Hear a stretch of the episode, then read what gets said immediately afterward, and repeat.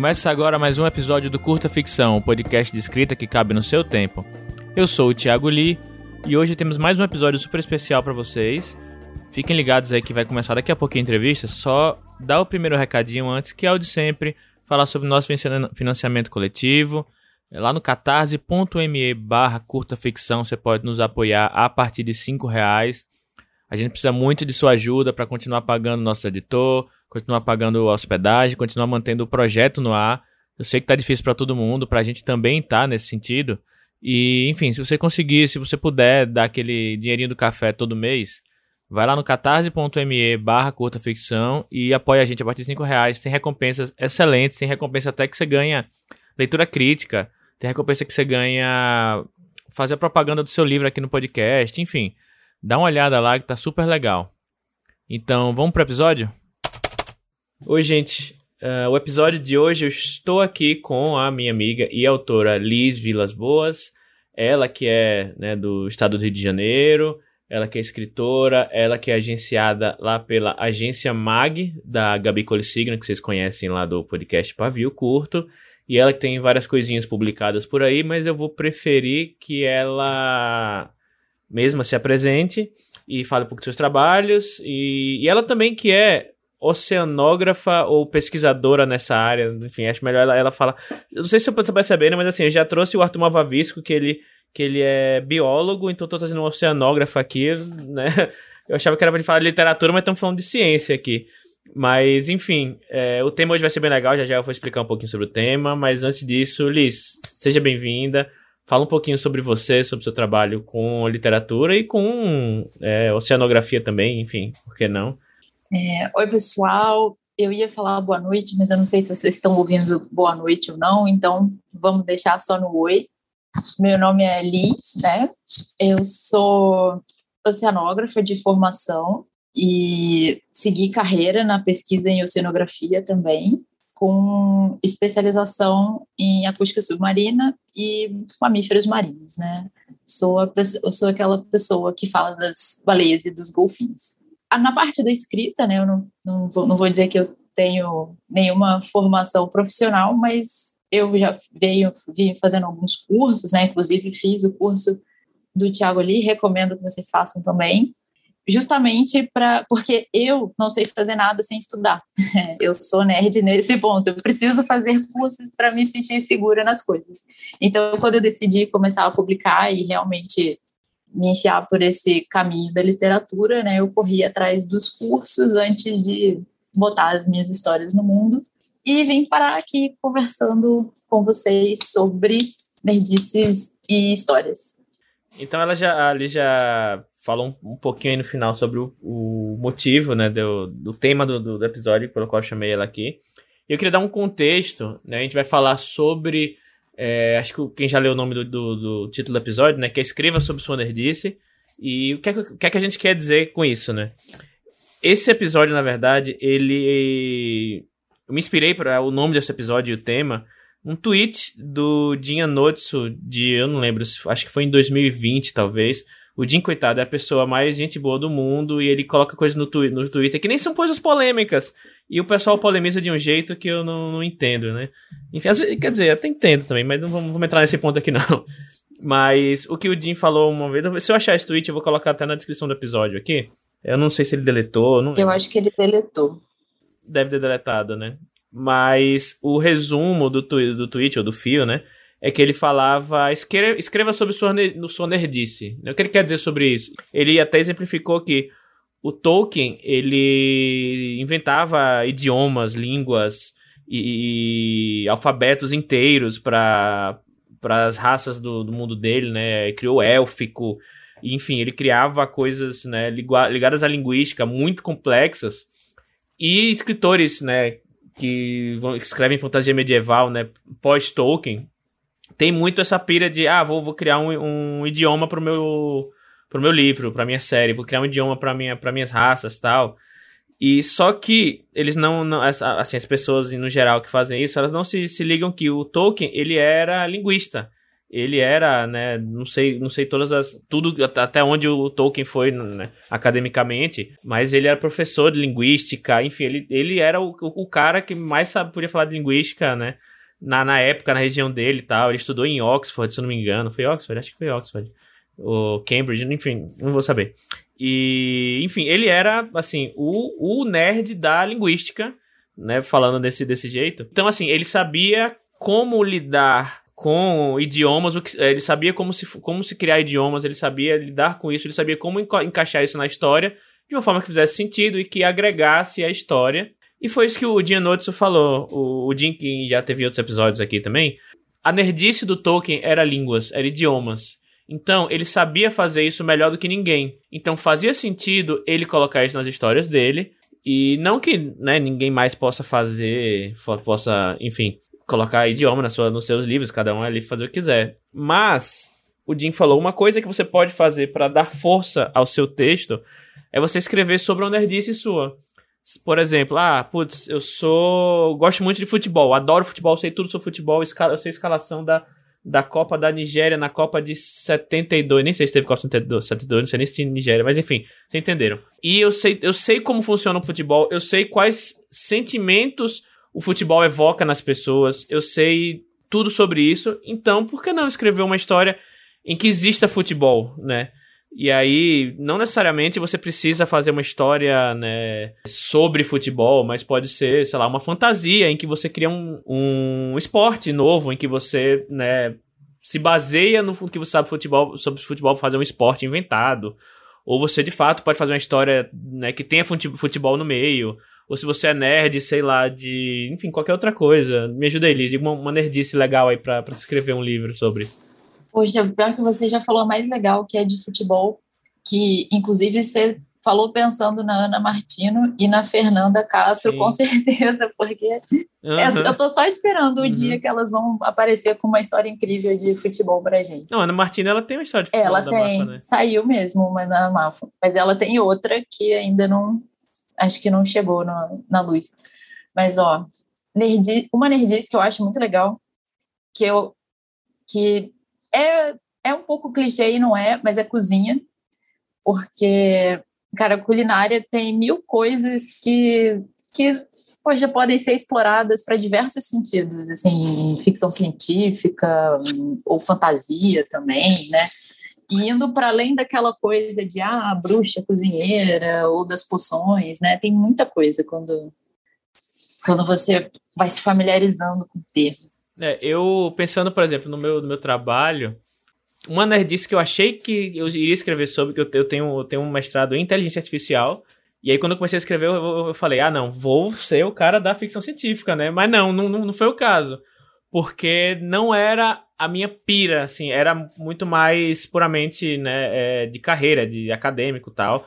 E não era a minha pira, assim, inteligência artificial, de fato, para escrever. Na verdade, é um pouco, mas não era o que eu queria escrever sobre. E aí acabou que eu nunca, nunca escrevi, nunca enveredei pra história da ficção científica, falar sobre é, inteligência artificial e tal, apesar de eu entender e às vezes ler coisas em, em livros, em livros né, é, mais consolidados nem tanto, mas às vezes eu leio coisa de em contos escritores iniciantes e tal, que aí eu falo, inteligência artificial não funciona assim, cara, sabe?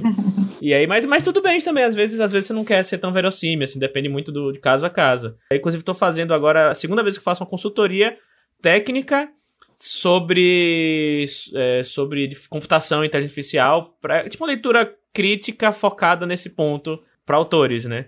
E, enfim, é uma coisa que eu, sobre a qual eu sei, sabe aquele meme de, ah, cite coisa sobre a qual você consegue falar meia hora sem, sem parar, sem, sem se preparar, né? Uhum. É, tipo, inteligência artificial é uma coisa sobre a qual eu sei, mas acabou que não, não virou a minha nerdice sobre a qual eu quero escrever. Né? Eu tenho um texto que eu, vou, que eu tô escrevendo, que eu tenho uma, uma nerdice que é História do Cangaço. E eu tô escrevendo um texto que, né, eu, eu me baseio em cangaceiros que, que existiram de verdade, né? Eu, alguns eu cito de nome, outros eu invento, mas baseado em uma amálgama de vários outros cangaceiros juntos. Então é uma nerdice que está se formando um texto, que não, ainda estou escrevendo, né? E deixa eu ver o que mais. Eu acho que acho que só por enquanto, assim. Eu não, não, não, não nunca parei para escrever sobre minha nerdice. Tipo, pegar uma coisa assim da, pela qual sou super apaixonado e escrever sobre ela. Mas é uma coisa que eu acho que, que é acaba sendo, entre aspas, fácil, né? Porque é coisa que você, sobre a qual você, tipo, não, já, isso eu já pesquisei, eu, sabe, eu, obviamente você vai precisar um pouco mais, mas é algo sobre, pela qual você não precisa partir do zero, né? E aí foi por isso que eu, eu, eu pensei na Liz para trazer aqui pro curta, porque é, ela é, né, estuda oceanografia e todos os textos dela são sobre água. e assim, ela tem, tem, tem uma, um conto na Hexagon Magazine chamado Cephalopod Heart, é isso? Isso. Né? Isso. Tem, tem um, um, um, livro que ela está escrevendo de forma seriada na newsletter dela chamada Areia e Pólvora, que é sobre piratas, né? Que aí, imagino que deve ter coisinhas lá que você aprendeu na, na sua pesquisa, que deve estar... Tá, sempre tem uma coisinha aqui ou ali, imagino que sim. Ah, sempre e, tem. Então me conta aí, uhum, como é que você... você Mas você, quando você começou a escrever, você já pensava em, não, vou, vou utilizar esse meu conhecimento para para aproveitar ele na escrita, ou não? Só veio naturalmente? Como é que, como é que foi esse processo? Bom, então, na verdade, meio como você, é, eu antes não, não tinha essa coisa de escrever exatamente sobre o mar. Né? Na verdade, eu, aquelas minhas histórias que são tão antigas que jamais verão a luz do dia porque estão ineditáveis já de coisa de, de Alice adolescente. Colocou, né? Dia que você colocou num baú e jogou no fundo do mar. Exatamente. Essas, não, na verdade, não são sobre o mar. Só que, não, você até comentou do conto, né? E, e esse conto tem uma, uma história por trás engraçada, que é assim, quando eu estava na faculdade, durante a graduação ainda, né? Eu botei na minha cabeça que, poxa, eu sou, tô aqui é, buscando uma formação em oceanografia, então eu devia escrever uma história bem oceanográfica. Eu sou aquela pessoa que leu e releu 20 mil léguas submarinas um milhão de vezes, né? E não é à toa que o nome da minha newsletter se chama 20 mil histórias submarinas. E aí eu bolei um... Não vou dizer que fiz um outline, mas cheguei a, tipo assim, bolar um, um rascunho geralzão para uma história que se passaria nesse planeta que é completamente coberto por água, né? Não tem continentes, ilhas, nada. Toda a rocha dele está sob, sob o mar. Estrelado por Kevin Costner. É, poxa, eu aceitaria. Só que eu, poxa, me dediquei no cenário e não saiu história nenhuma. Eu tinha um bom cenário ali, um negócio que me empolgava, mas não não consegui encontrar uma história, um, ou não, não consegui encontrar nem personagens que me deixassem com vontade de contar a história deles, né? Tem ali, salvo no baú jogado fora, tem alguns começos que abandonei. E, enfim, mas eu não queria desapegar do cenário, né? Então, deixei para lá. E aí fui é, escrevendo outras coisas, né? E, e, ao longo do tempo também porque entre isso que eu estou falando e o conto tem 10 anos de, de, de, espaçamento aí, porque eu realmente abandonei a coisa e também é, acho que quem segue a vida acadêmica vai entender do que eu estou falando, né? A, a, carreira de pesquisadora demanda muito do, da energia de uma pessoa, né? Então, eu nunca imaginei que eu fosse conseguir fazer as duas coisas ao mesmo tempo, né? Fazer ciência e escrita. Então, ficou ficava aquelas histórias e começos abandonados ali só para mim e mais nada, né? E aí, enfim, mais recentemente, quando eu já estava mais inserida né, nesse mundinho da, da escrita profissional, como, né, como profissional, teve um, um, a revista postou no Twitter, né, é, coisas que é, o editor gostaria. E aí tinha uma lista: abismos oceânicos, cefalópodes, biotecnologia e, enfim, tinha várias coisas marítimas ali, né? E a essa altura várias pessoas, amigas já já me, já me conheciam e me uhum. marcaram: poxa, Liz, isso aqui é para você, né? Aí eu olhei aquela lista. Muito eu... específico, inclusive, né? É, pois é, poxa, eu falei, porra, não dá para ignorar uma lista dessas, né? Parece que foi feito para mim. Uhum. Aí eu lembrei que eu tinha esse cenário que eu gostava muito, do planeta completamente subaquático, né? De, desa, completamente desavergonhadamente, eu peguei a lista de, de palavras do que, ele, que a revista colocou, usei a técnica que a Aline Vale recomendava no, no curso dela, né, de, de newsletter no, no Doméstica, E comecei a fazer aqueles exercícios de brainstorming com as palavras, né? Obviamente, todas as palavras marítimas é, foram é, ressaltando para mim justamente porque é muito familiar. E eu já tinha o cenário marítimo que eu já conhecia também, né? Que eu já tinha feito, meio que pensando que eu deveria escrever sobre isso. E foi surgindo, na verdade, o, o apelo pelo que a gente conhece, quando a gente está se sentindo à vontade, é muito grande, né? Eu passei aí, nesses 10 anos de, de carreira acadêmica, escrevendo muitas coisas técnicas. É muito escrita, mas é aquela escrita bem dura da, da ciência, né? Do linguajar científico e tudo mais, né? E era o que estava enraizado na minha cabeça, né? O mais fácil é você acessar aquela coisa que está ali no, no seu dia a dia, né? Então, quando eu fiz o exercício de brainstorming, todas as palavras foram piscando na minha frente.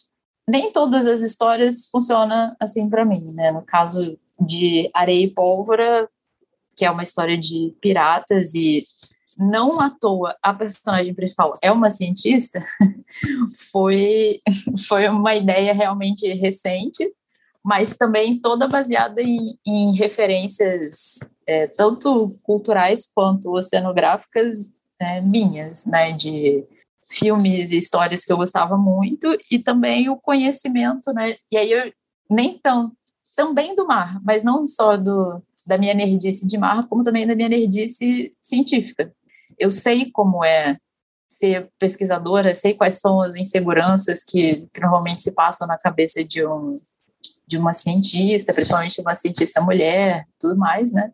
Então, a Anabela, que é a, a cientista da, da minha história, ela surgiu bem fácil quando eu comecei a, a trabalhar na, na história em si, né?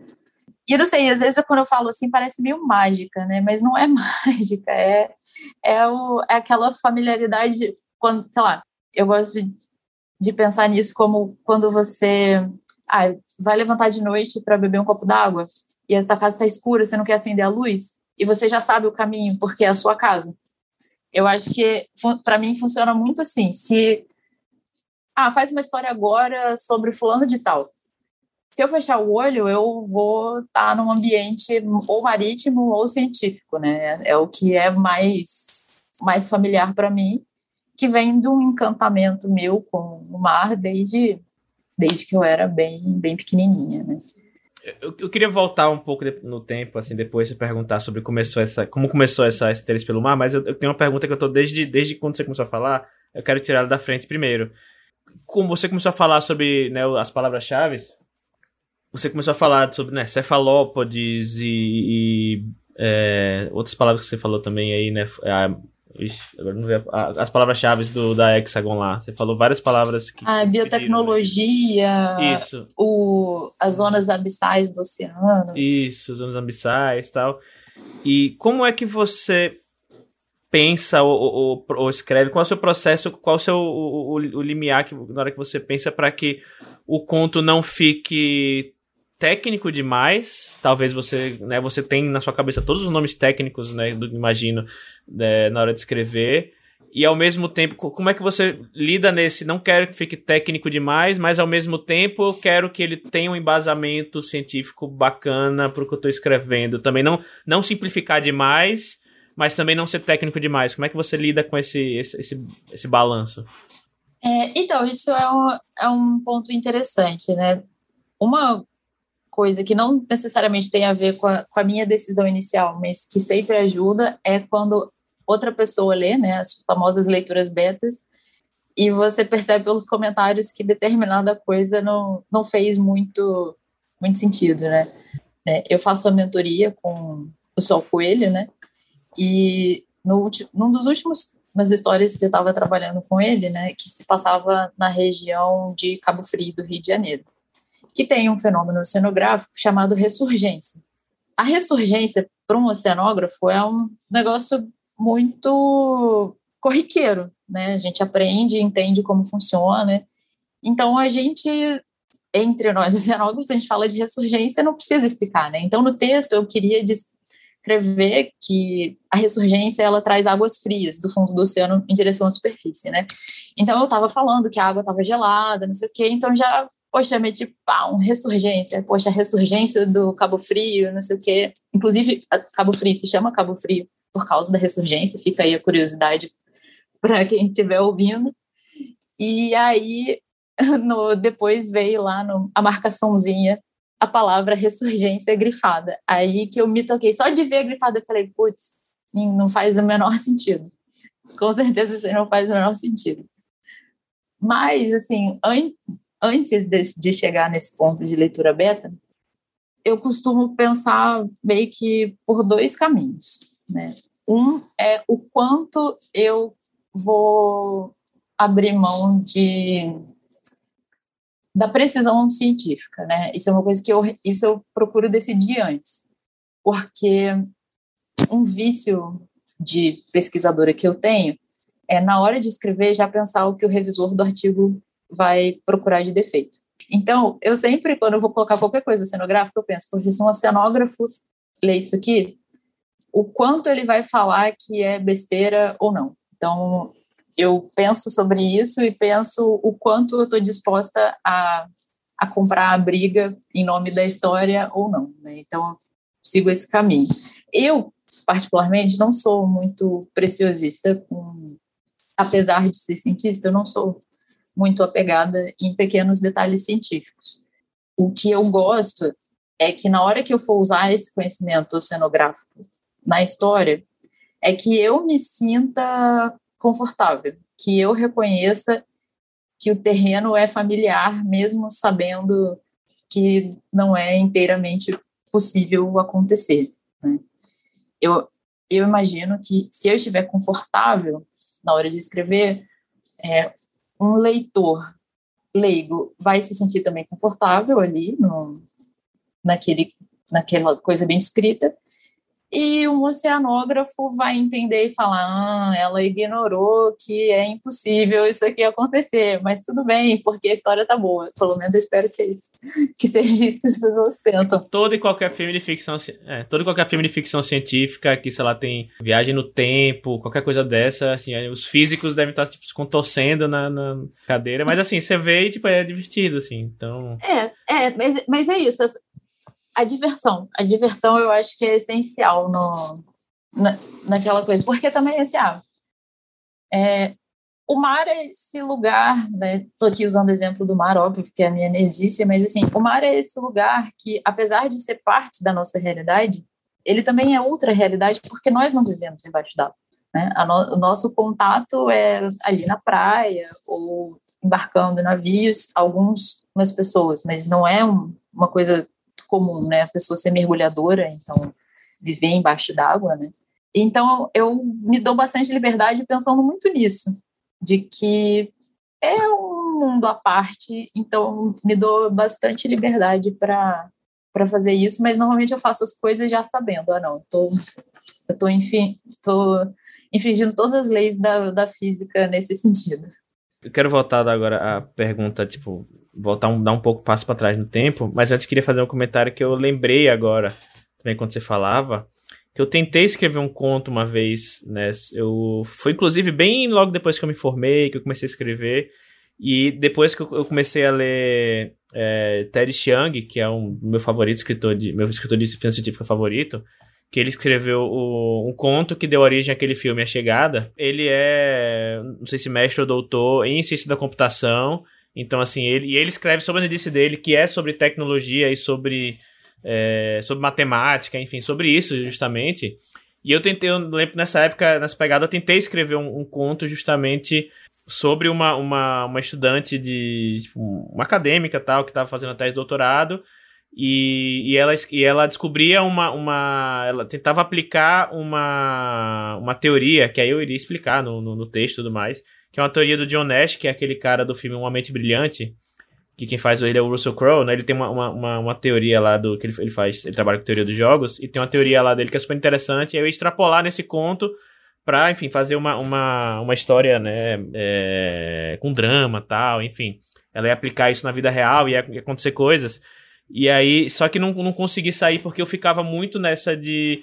É, ah, mas até onde, tipo, eu posso ir no, no, no, no cientificismo, ou até onde eu posso, né, dar, dar essa liberdade. Eu lembro que eu fiquei muito nessa de, tipo, até onde eu vou, até onde eu não vou, aí eu desisti. Né, eu, eu, mas ouvindo você falar agora, eu acho que eu gostei do jeito que você falou, de se eu me sentir confortável, já, tipo, é, tá bom, assim, né? Se eu me sentir confortável, tenho um nível bacana de para lá e para cá. Eu acho que eu vou, vou até vou anotar, ver se eu retento escrever isso depois no futuro. Ai, deve, deveria. É porque uma coisa interessante também, né, é que quando a gente está na ficção científica, sempre tem aqueles diferentes níveis, né? Vai ter aquela ficção científica bem dura, que tudo precisa ser muito verdade, e do outro extremo a gente tem a, sei lá, Doctor Who, que é quase uma fantasia, né? E então, assim, se eu fosse escrever algo bem, bem duro em oceanografia, eu acho que aconteceria o que de novo o que aconteceu lá atrás, quando eu fiz a primeira tentativa do planeta totalmente submerso, que eu queria colocar todos os processos possíveis e aí eu não tinha uma história. Mas isso também é, eu acho que tem a preferência de cada pessoa que escreve, né? O, os estilos que você gosta mais de escrever ou não. E aí eu, aí, de fato, vindo pra pergunta que eu tanto tô falando que, que, que vou fazer, é... e aí vou juntar duas perguntas em uma. Você imagina que deve ter algum motivo pelo qual você se interessou e se apaixonou em estudar sobre o mar? E se isso tem alguma relação com qual é o, o sentimento que você acha que escrever sobre o mar, ler sobre o mar, evoca né, em quem está lendo? Se é o desconhecido, se é vastidão, qual é o sentimento que você acha que você tenta passar para quem está lendo? E se foi isso que também te trouxe, te interessou a estudar sobre o mar ou não? Foi outra coisa que te levou a, a, a estudar sobre o mar? E, quais os sentimentos que você acha que, que, que isso evoca? Poxa, essa pergunta foi bem profunda, né? Vou, vou chamar aqui minha psicóloga também para ela participar dessa. não, tô brincando. É, bom, então, só para dar um pequeno contexto, né? Eu não nasci em cidade de praia. Hum. Eu cresci no interior. Meu, minha, meu acesso ao mar, enquanto era criança e também adolescente, né? Era nas férias. Então, com certeza tem aí algum fundo de, poxa, nas férias eu finalmente podia ir, né, para um, ter um momento descontraído no mar, etc e tal. E o mais engraçado é que eu morria de medo. Tipo, eu morria, morria, morria de medo de, de entrar no mar. E eu acho que em algum momento foi assim, o primeiro medo que eu superei, de fato, né? Foi o medo de entrar no mar. E a partir daí eu, sei lá, desde muito nova eu tinha essa coisa com, com o oceano. Qualquer história que me desse em qualquer tipo de mídia que tivesse mar me deixava vidrada. Tipo, eu alugava o filme do Free Willy e assistia o final de semana inteiro e todas as falas decoradas e tudo mais, né? E por que, que eu sempre falo do Free Willy quando alguém faz essa pergunta? É porque o Free Willy, para mim, sempre trouxe uma mensagem de liberdade muito grande, né?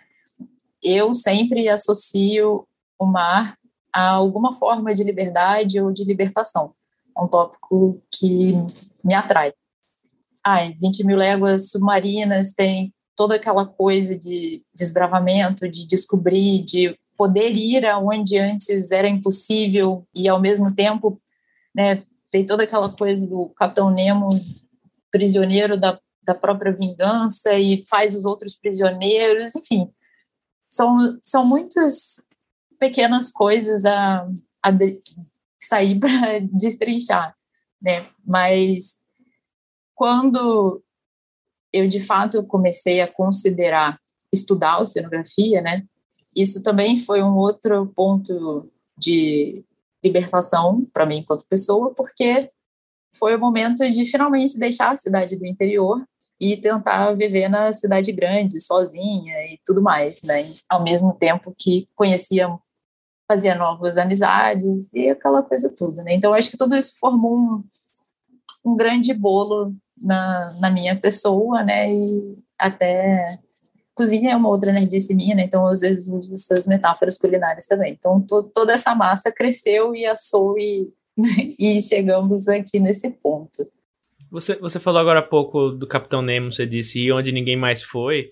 E na minha cabeça eu parei pra pensar, peraí, Star Trek é uma história de navegação. Sim, inclusive. Não, não, é, não tem não é um mar de água. Mas é. Mas é uma história de uma, uma a tripulação que navega. Inclusive, tanto a Enterprise quanto a, a Voyager foram embarcações famosas, foram navios à vela. Se a, o, a Enterprise original era um modelo Clipper, que é um navio à vela bastante ágil, e fez, fez é, grandes viagens importantes, assim, na, na época em que os europeus resolveram que o mundo era deles, né? Então, hum. é, a, a, homenagem é, é real. Nossa, minha cabeça agora fez. não, e não à toa, quando você pega essas várias histórias de ficção científica espacial, a, toda a estrutura. Acaba que a, a estrutura dessas histórias que tem navegação espacial acabam sendo um pouco militarizadas, né? Tem o capitão. Às vezes, quando é uma nave pirata, usa só ali a figura do capitão e tudo mais, mas quando tem uma estrutura um pouco maior por trás, como por exemplo Battlestar Galactica, aquela série, não sei se você já viu, que, enfim, é uma nação inteira, né? A hierarquia começa no almirante, que é o posto máximo da navegação marinha, né? Então, a navegação espacial toda, em inglês até o nome é o mesmo, né? É ship.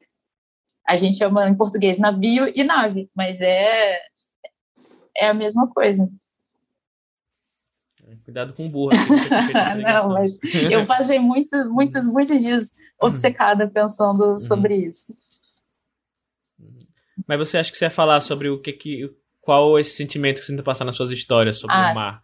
É sentimento de liberdade? É o sentimento do desconhecido? O, o, o que exatamente que você tenta? Bom, então, eu essa questão de liberdade, eu acho que eu sempre tento colocar, não, se não a liberdade no sentido literal, mas a libertação em, em, algumas, em algumas formas, né? Seja descobrindo alguma coisa que antes não se sabia, ou se livrando de, de uma situação que te aprisiona, não né, necessariamente em correntes, mas às vezes um sentimento ou uma relação, né? Enfim, no conto eu não vou dar spoilers, né? Mas nesse conto da da Hexagon que você mencionou, né?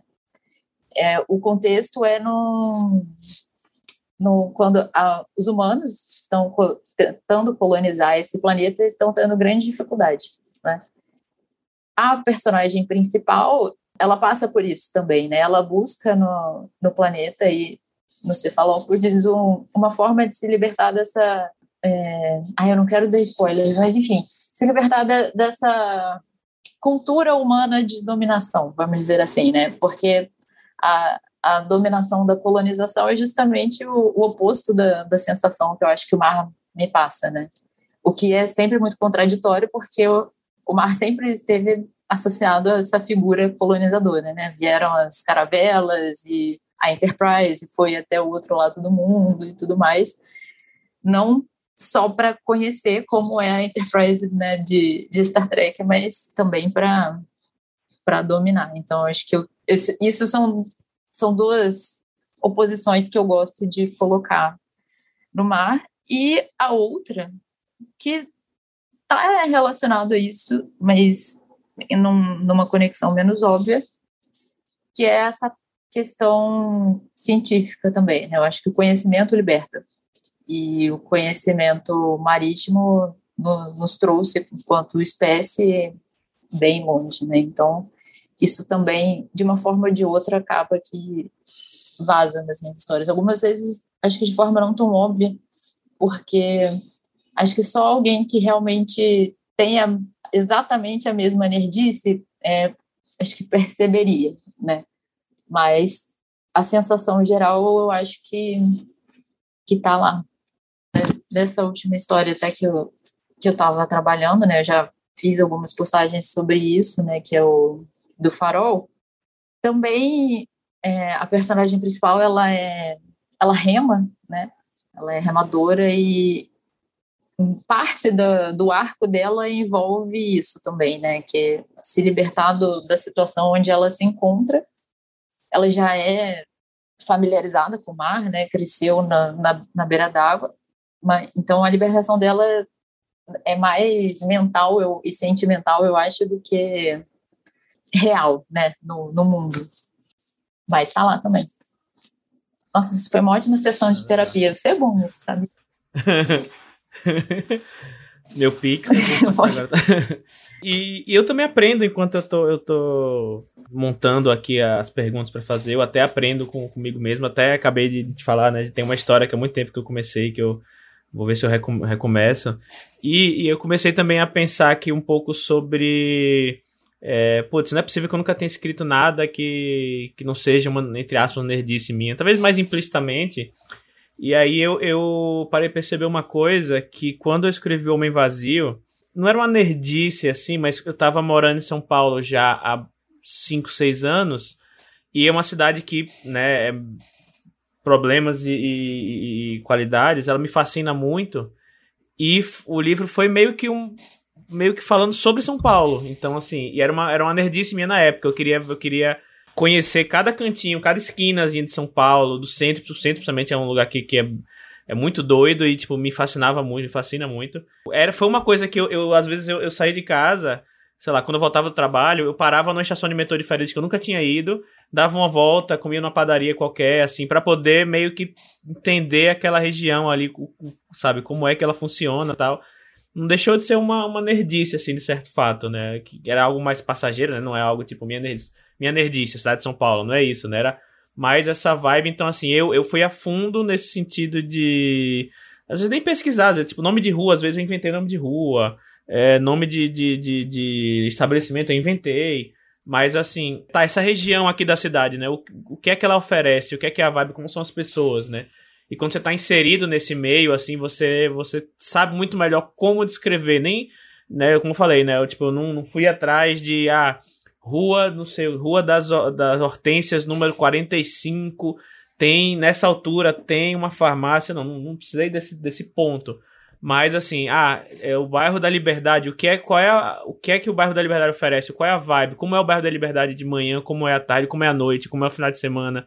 Que tipo de gente tá ali, enfim. É, tipo, quando você sabe esse tipo de coisa, sabe, é, quando você conhece bem, você consegue falar, extrapolar a realidade de uma maneira muito mais fácil. Imagino que você consiga também extrapolar né, é, é, conceitos científicos sobre o mar que até, entre aspas, inventar, né? De forma muito mais fácil e muito mais né, nos trilhos. É, eu, eu acho que isso que você falou, esse exemplo da, né, do, dos bairros foi muito bom, porque é, justamente isso. Eu acho que não é tanto esse, essa informação específica, sabe? Não é tanto que, sei lá, ah, que polvos têm oito braços e lulas, lulas tem aí dois tentáculos e dez braços. Treze tentáculos. É, enfim, é, eu, não é tanto sobre isso, né? Eu acho que é, é a familiaridade, ela vem justamente dessa capacidade de pegar essa coisa específica e é, conseguir extrair talvez uma metáfora dela ou uma comparação, algo que toque mais de forma sentimental, né? Por exemplo, ah, uma coisa que, em relação ao mar que muita gente tem é enjoo, né? Quando está num barco, bastante gente enjoa. Então, isso é um, isso é um sentimento comum, né? É fácil de, de você demonstrar. Mas só quem passou muito, muito tempo no barco ao ponto de superar o enjoo tem, sei lá, tem certa sutileza, sabe? Como, por exemplo, a queimação na garganta quando quando tá tudo querendo, sabe, capulir, ou então o cheiro que fica, quais são as, me, as melhores formas para fugir, para evitar o, o enjoo, né? Todas as, todos esses pequenos instintos, né? Por exemplo, sei lá, tô chutando aqui, mas se você está na liberdade, você sabe qual é a melhor calçada para pegar para virar na rua tal. Mesmo que você não saiba o nome da rua, você sabe, ah, não, vou atravessar aqui porque lá na frente tem um sinal e não sei das quantas, né? E então é isso. quando a gente está num ambiente que a gente conhece muito, a gente consegue fazer as coisas sem pensar. Eu, meu estômago é, não é dos mais resistentes, né? Então, eu entro no barco, eu já cato um biscoito creme crack, porque eu sei que eu vou precisar dele para segurar o meu enjoo. Aliás, fica aí outra dica: comer no mar evita o enjoo, ajuda a, a segurar a revolta do estômago. Então fica aí outra. Dicas marinhas com Liz de Las Boas aqui. Novo quadro, novo quadro do curso da ficção. Novo quadro. É, então é isso. É, essas pequenas coisas que eu gosto de colocar, porque às vezes, sabe aquele momento da história que você não sabe o que escrever? É, todo mundo passa por isso, né? Ah, tem. Hum, porra, e agora? Eu preciso chegar no ponto tal, mas eu não sei o que colocar aqui nesses, nessa, quais palavras usar. É muito fácil, se eu estou num cenário de praia, putz, veio aquela aquela brisa gelada trazendo gosto de marisia, né? Trazer esses termos que são sensações muito fáceis de descrever. Né? A sensação de areia, quando teu pé afunda na areia, eu uso muito isso, a areia arranhando, o sal que fica grudado no, no pelinho da, do braço.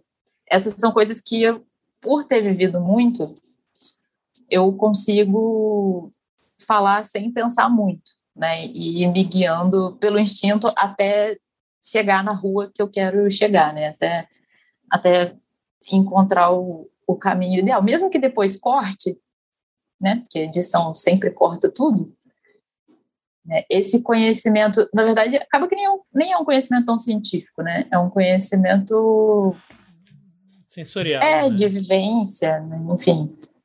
Só é o tipo de coisa que se você até, né, eu acho que isso é um negócio importante falar.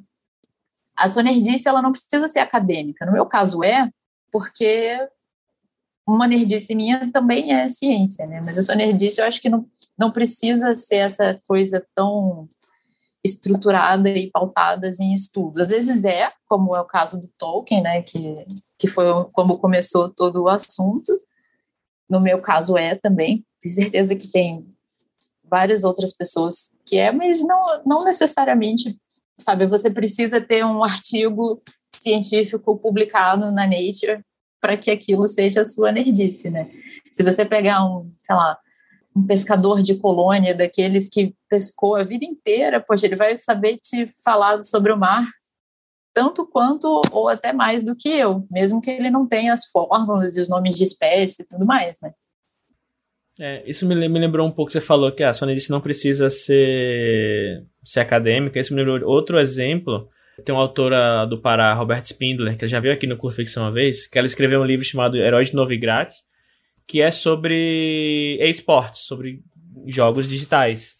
E é uma nerdice dela, e ela escreveu sobre um time que o jogo, tipo, eles meio que entram, né, dentro do jogo, tal, para disputar. E o jogo é sobre, o, o, livro é sobre isso, né, sobre um time de, de, de, de, esportes. E assim, e ela descreve coisas que assim, só quem joga mesmo, ou quem tem um time, ou quem disputa, ou quem né, tá numa competição de esporte digital, sabe como é a sensação, os perrengues que passa, sabe? Então, assim, não pode ser qualquer coisa, pode ser um hobby, pode ser um, um algo que você estuda, pode ser um, sabe, qualquer coisa, né? Pode ser uma atividade sua que você faz. Enfim. Até porque. Eu acho que vale, vale o exercício, né? Até porque ser acadêmica não me priva de pesquisar, por exemplo. Eu, quem é da área acadêmica sabe, né? Quanto mais você vai caminhando na carreira, você mais vai se especializando e aí você acaba sabendo um monte sobre coisas bem pequenas e específicas, né? Então, tem várias coisas que são fora da minha alçada. O que eu tenho é essa experiência de vivência e eu sei muito rápido onde procurar, né? Por exemplo, recentemente, duas pessoas vieram me, me perguntar coisas que não necessariamente são da minha área, né? Não sei se posso divulgar nomes, mas são pessoas que vocês conhecem.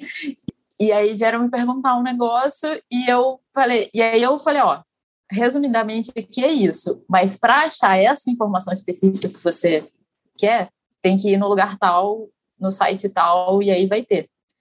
E aí acabou que, como eu sou curiosa, né, eu fiquei, putz, deixa eu, eu mesmo olhar. Eu fui lá e achei, e aí, e aí passei, né, a, a informação. Mas eu também tenho que pesquisar, nem todas essas coisas estão na minha cabeça, né?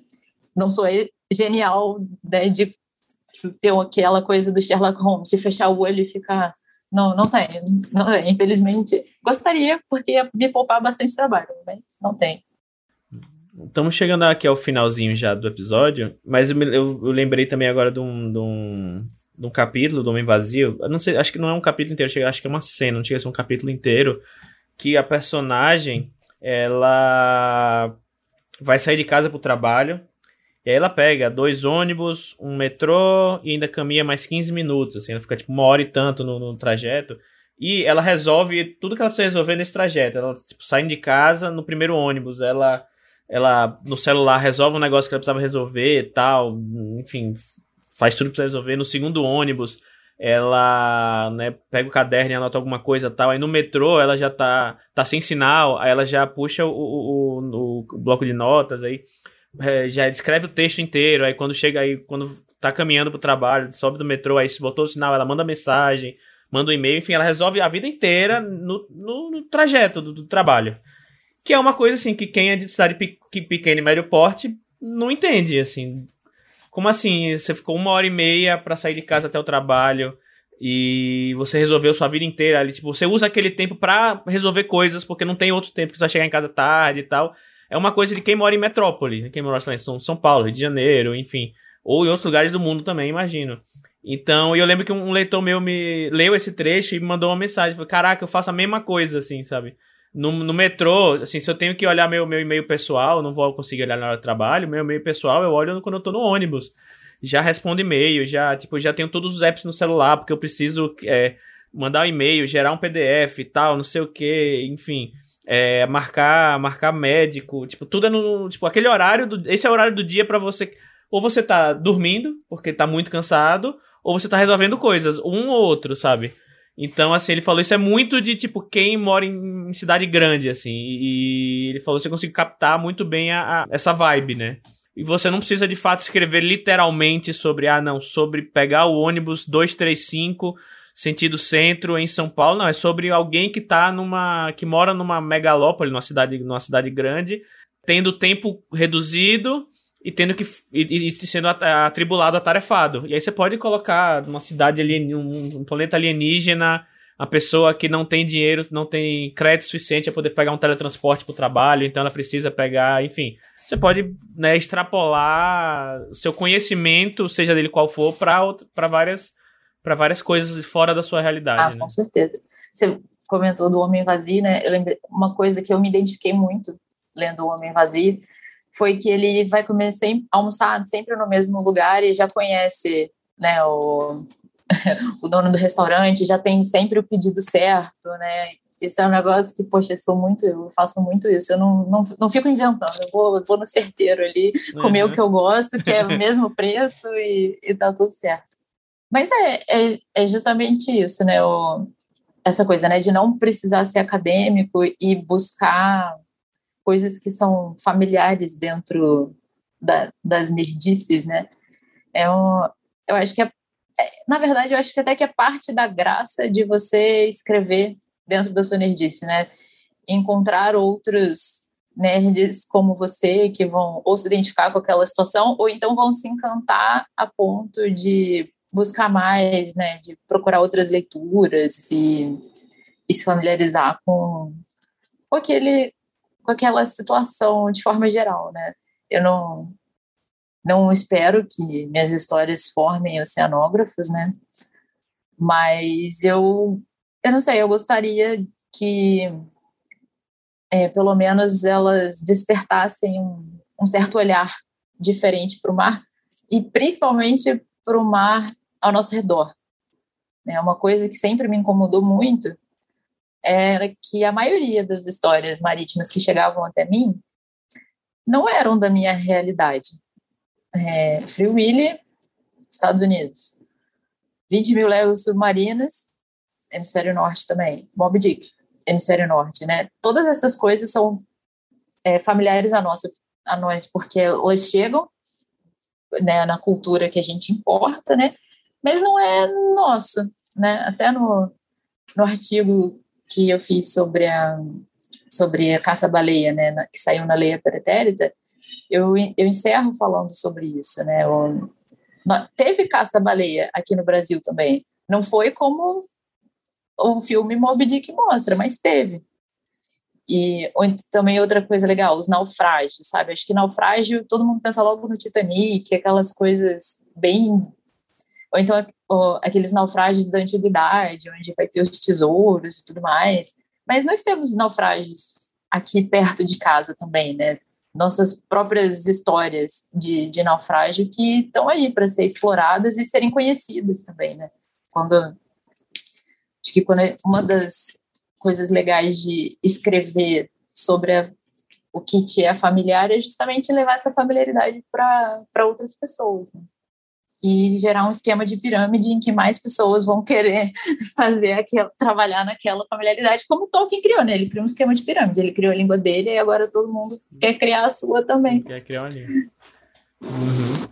Aí criou um mundo, agora todo mundo quer criar um mundo. Criou uma raça, todo mundo quer criar uma raça. É. é.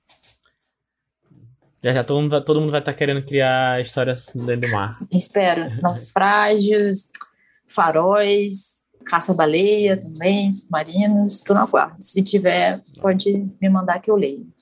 O Júlio Verne escreveu histórias sobre locais inóspitos né, 20 mil léguas submarina, viagem ao centro da Terra, enfim. Sim. E aí volta ao mundo 80 dias. Era, era, era a nerdice é, dele. Exatamente. A exploração do desconhecido, talvez. É, né? ele não. O fundo do mar, o centro da Terra. Ele, acho que, na verdade, ele não tem uma história que não seja nesse tipo de contexto, né? Se, se não for um, um, necessariamente a exploração de, um, de algo desconhecido, é pelo menos algo do desconhecido que, que vai até ao, ao personagem principal da vez, né? Ou então, é justamente isso, se não tem muito essa coisa de descobrir, poxa, se passa num lugar super distante, de forma que a pessoa que está lendo chegue naquele lugar distante. Né?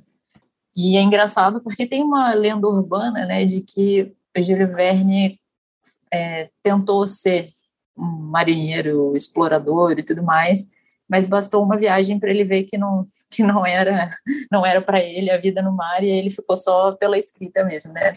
Pelo, até onde eu sei isso não é completamente verdade, mas que tipo assim ele foi um foi um certo sonho dele, né? Inclusive o Herman Melville que escreveu Moby Dick, ele também ele é, serviu em navios baleiros, né? Ele navegou bastante. Então, muitas das histórias dele trazem isso que ele viveu, né? De ter pescado baleia, de ter viajado para lugares distantes. Tô cheia de curiosidades hoje. Né?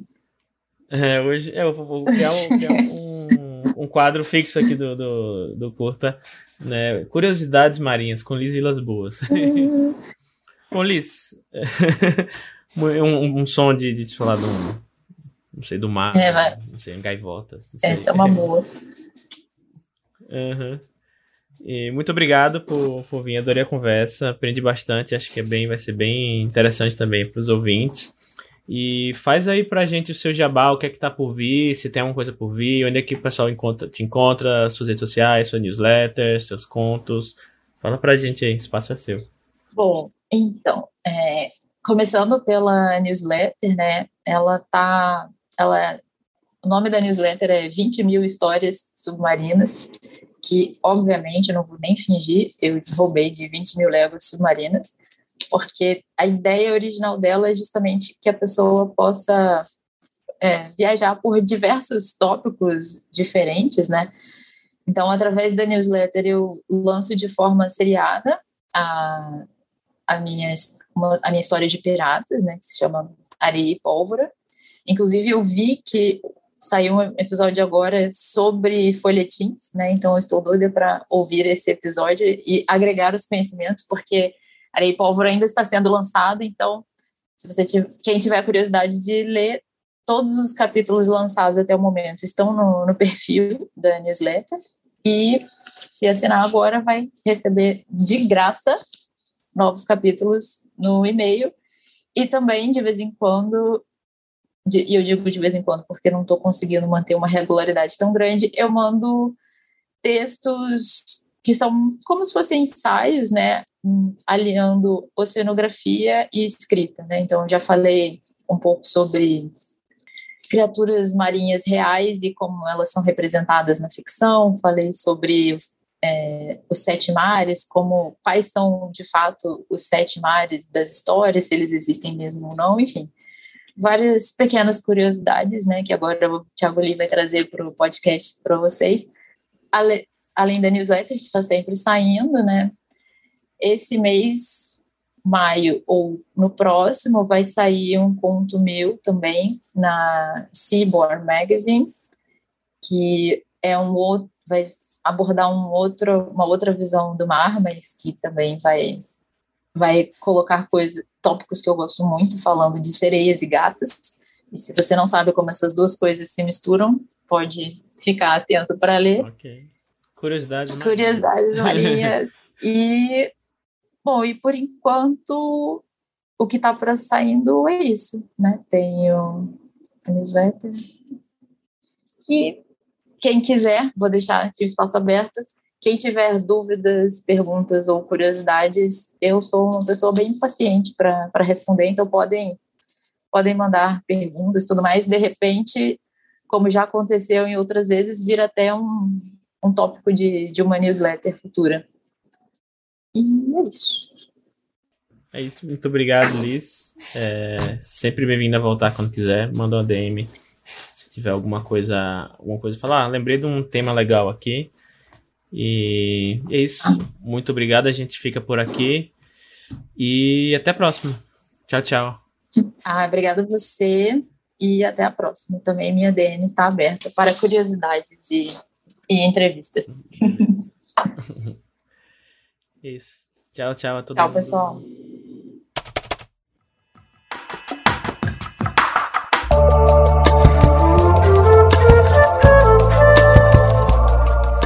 Bom, esse foi mais um episódio. É, o que, que, vocês acharam? Gostaram? Comenta lá no site, comenta nas redes sociais, no Twitter, no Instagram, marca a gente, a gente adora quando as pessoas marcam a gente, enfim. É, fala aí depois o que, que vocês acharam, saber se tá no caminho certo, se não tá. E para finalizar, vamos aqui agradecer nominalmente todos os apoiadores do nível novela em diante, que são eles: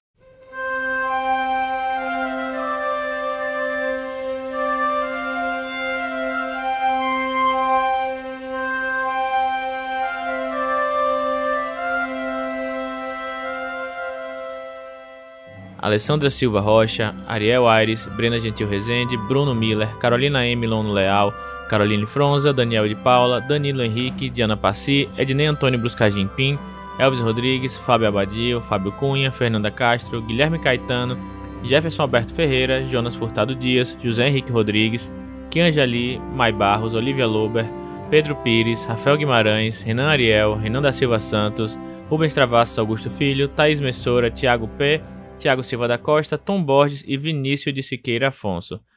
Nosso muito obrigado a todos vocês e a todos que nos ouvem.